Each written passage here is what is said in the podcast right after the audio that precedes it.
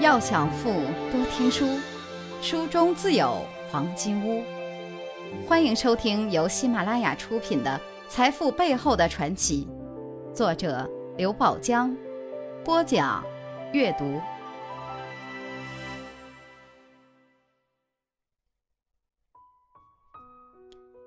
钱，一个绕不过去的字眼，一个让人激动的字眼，一个令人。无奈的概念，对于有着五千年文明浸润的中国人来说，钱或者说是财富，它从来都不是我们的终极追求。视金钱如粪土，弃富贵如敝屣，才是无数国人心向往之的至高境界。受此影响，我们即便不像某些武断的哲学家那样把金钱鉴定为万恶之源。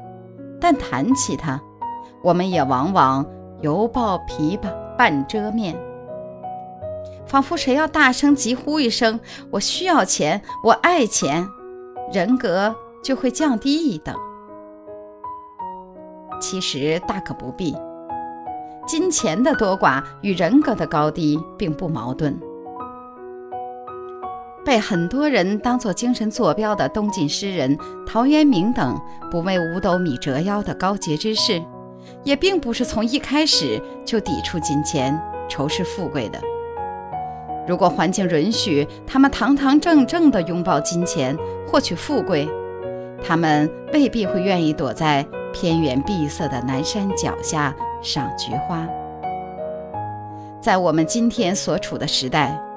即使他还有着这样那样的欠缺和不足，我的不甘，你的不满，他的不爽，但他无疑比先人所处的时代先进的多，有希望的多。无论你是追求富贵也好，是叫赚钱也罢，或者说是叫实现自我价值，金钱都为我们提供了更多的机会、平台和可能性。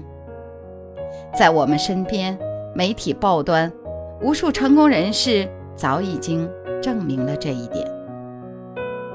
只是这个世界不可能挤满富翁，无论何时，富翁都是稀有动物。社会上都必须有相对大多数的穷人处在金字塔底层。没钱的日子是难过的。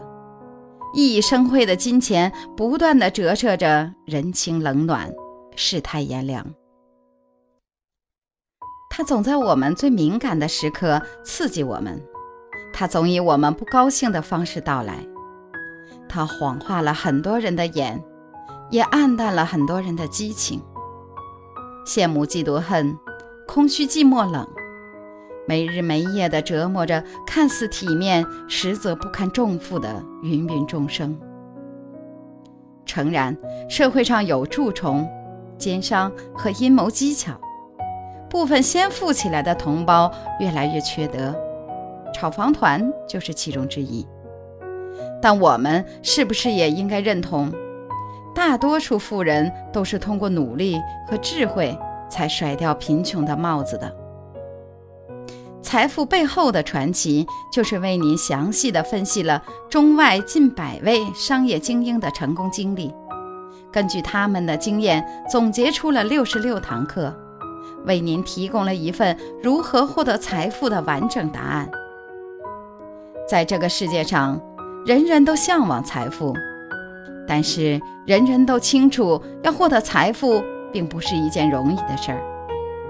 作为拥有大量财富的商业精英，他们是如何成功的呢？他们如何赚到第一桶金？他们如何妙算计赢得优势？